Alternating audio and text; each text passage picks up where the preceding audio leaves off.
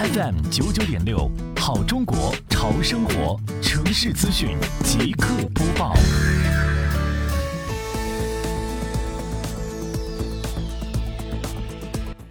志愿者队伍是村里必不可少的重要向导，为更好宣传村内的垃圾分类工作发挥重要作用。今天上午，杭州市西湖区双浦镇百鸟村志愿者走进村内的各家各户，开展垃圾分类宣传活动。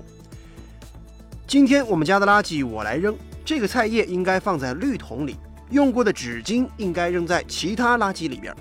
丁阿姨身边的小朋友正是她的孙子，看到志愿者正在给他奶奶指导垃圾分类，他立刻从家里冲出来，主动参与到垃圾分类当中。在郑女士家中，当志愿者拿出垃圾分类答题时，她的儿子一看，立马说：“这很简单，一下就可以做好。”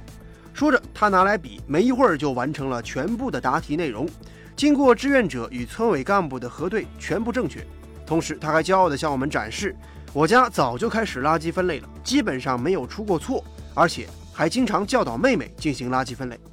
这次活动通过让村民观看图片、参与问题回答等途径，了解垃圾分类的基本知识，掌握垃圾分类方法，让垃圾分类理念。可以在村民的心中生根发芽，进而带动家庭、带动群体，共同做好垃圾分类工作。